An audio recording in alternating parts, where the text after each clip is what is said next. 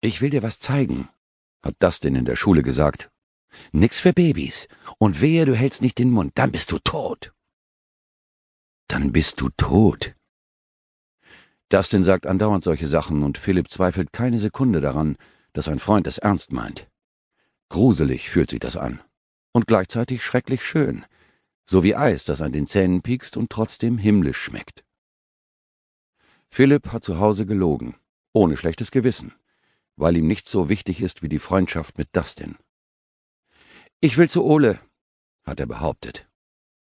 Seine Mutter mag Ole und findet es gut, wenn sie zusammen spielen, also hat sie genickt und nicht mal gefragt, ob Oles Eltern Bescheid wissen. In Wahrheit ist er mit Dustin verabredet. An der blauen Bude, die früher mal ein Kiosk war und die jetzt schon ewig leer steht. Sie ketten ihre Räder aneinander mit Philipps Fahrradschloss. Dustin besitzt so etwas nicht. Seine Mutter ist überzeugt, dass niemand Dustins alte Kiste klauen würde. Sie laufen zu Fuß weiter, die Straße runter, bis keine Häuser mehr kommen. Vorbei an dem alten Betonwerk, wo keiner mehr arbeitet und das mit einem hohen Metallzaun und riesigen Vorhängeschlössern gesichert ist. Von dort an dürfen sie nicht mehr die Straße benutzen, sondern müssen sich seitlich in die Büsche schlagen. Niemand darf sie sehen. Philipp weiß nicht genau, ob das ein Spiel ist oder ernst, aber er macht mit und versucht nicht daran zu denken, was seine Mutter zu den schmutzigen Turnschuhen sagen wird, denn hinter den Büschen ist der Boden ganz weich und matschig, und einmal sinkt er bis zu den Knöcheln ein. Es kommt ihm vor, als wäre er noch nie so glücklich gewesen. Dustin hat ihn zum Freund erwählt. Dabei ist er schon neun und Philipp gerade erst acht geworden, ein Baby, wie sein großer Bruder Moritz immer behauptet. Plötzlich bleibt Dustin stehen. Er biegt ein paar Zweige beiseite und zeigt auf die Straße. Philipp sieht zuerst ein Verkehrsschild, dann eine tote Katze, schwarz mit weißen Flecken und ganz platt, als wären schon hundert Autos drüber gefahren. Ein Euro, wenn du sie anfasst, ohne Handschuhe. Lieber nicht, flüstert Philipp. Allein der Gedanke, das Tier zu berühren, macht ihm Angst. Vielleicht hält Dustin ihn jetzt für einen Feigling, aber er bringt das nicht fertig. War nur ein Witz. Wir dürfen uns nicht auf der Straße sehen lassen, erklärt Dustin zu Philipps Erleichterung und stapft mit großen Schritten weiter. Da vorn ist es. Seine Hand deutet auf ein Haus, das man vor lauter Bäumen und Büschen kaum erkennen kann. Psst, die dürfen uns nicht hören. Er hält den Zeigefinger vor seinen Mund. Wer sind die? hätte Philipp gern gefragt. Aber er muss ja den Mund halten, also nickt er nur und tut so, als würde er alles kapieren. Das ist sowieso am besten, immer so tun, als wüsste man Bescheid. Sie kämpfen sich durch das Gestrüpp, bemüht um absolute Lautlosigkeit, und wenn doch ein Ast unter ihren Füßen knackt, zischt das den Idiot auch dann, wenn er selbst das Geräusch verursacht hat. Als sie näher kommen, sieht Philipp, dass aus dem Dach des Hauses ein Baum wächst. In seinem Lieblingsbilderbuch gibt es auch so ein Haus mit einem Baum auf dem Dach, aber dort sind die Blätter rosa gefärbt. Man könnte denken, dass sie mitten in einem Märchen gelandet sind, in einer fremden, abenteuerlichen Welt, von deren Existenz niemand etwas ahnt, nur er selbst und Dustin, sein allerbester Freund. Dustin stößt ihn in die Seite und zeigt auf einen dunklen Wagen, der seitlich neben dem Haus parkt. Anders als das Gebäude sieht er nagelneu aus. Daneben steht ein zweites Auto, gelb und klein. In dem großen Auto bewegt sich etwas. Philipp erkennt zwei Menschen, einen Mann und eine Frau. Was sie da machen, versteht er nicht, aber das ganze Auto wackelt. Dustin grinst formt mit Daumen und Zeigefinger der linken Hand einen Ring, in den er mit dem rechten Zeigefinger hineinstößt. Dabei nickt er. Philipp kapiert überhaupt nichts. Was machen die beiden da? Was will das denn ihm mit dieser komischen Geste mitteilen? Er weiß nur, dass er kein Baby sein will, also nickt er ebenfalls mit wichtiger Miene und sagt Cool. Irgendwann wird die Autotür aufgestoßen. Die Frau klettert heraus, sie hat auf dem Schoß des Mannes gesessen, was Philipp sehr seltsam findet. Seine Mutter setzt sich nie auf den Schoß seines Vaters. So etwas machen doch nur Kinder bei ihren Eltern. Außerdem ist die Frau nackt. Dabei ist es so kalt, dass Philipp eine Windjacke trägt und trotzdem an den Händen friert. Komisch sieht die Frau aus. Ihre Arme und Beine sind ganz dünn. Ihr Bauch dagegen ist kugelrund, richtig dick. Der Mann steigt jetzt ebenfalls aus.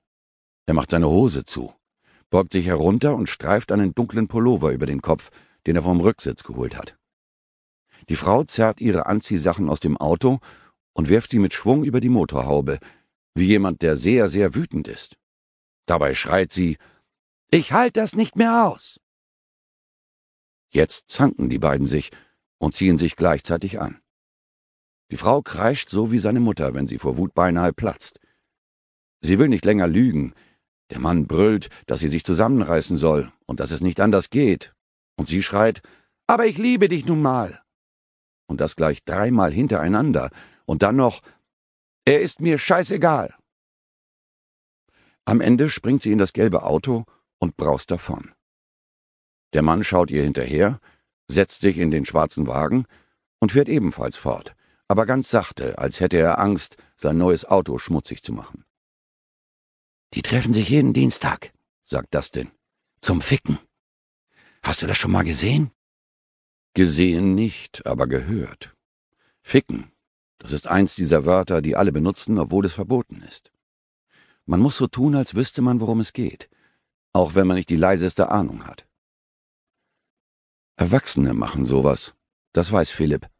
Und auch, dass man keinen dabei zugucken lässt. Sicher treffen der Mann und die Frau sich deshalb heimlich an diesem Ort, wo Bäume durch das Dach wachsen und tote Katzen auf der Straße liegen. Alle Erwachsenen ficken, erklärt Dustin, und er grinst wie einer, der das schon tausendmal gesehen hat. So macht man nämlich Babys. Deine Eltern haben es auch gemacht, sonst wärest du nicht auf der Welt. Das muss wohl stimmen. Aber Philipp mag sich so etwas von seinen Eltern nicht vorstellen.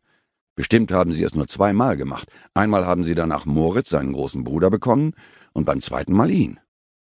Mehr Kinder gibt es bei ihnen nicht. Und er ist irgendwie erleichtert darüber. Auf dem Rückweg nehmen sie die Straße, weil es jetzt egal ist, ob jemand sie sieht. Um den Katzenkadaver machen sie einen großen Bogen. Philipp kann nicht erklären, warum aber er ist froh, als sie die Häuser erreichen. An der blauen Bude löst er die Räder voneinander. Und? fragt Dustin. Er grinst von einem Ohr zum anderen. War doch klasse, oder? Philipp nickt ehrfürchtig, weil ihm kein Wort einfällt, das groß genug scheint für eine Antwort.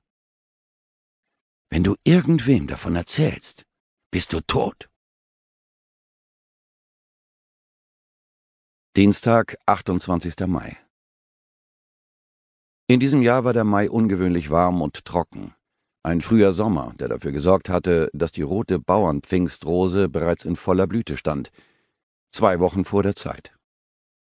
Jedes Mal, wenn Renke daran vorbeiging und der schwere Duft ihm in die Nase stieg, erinnerte er sich an seine Großmutter, an die Nachmittage in ihrem Garten, wo akkurat geschnittene Buchsbaumhecken die üppige Blütenpracht im Zaum hielten.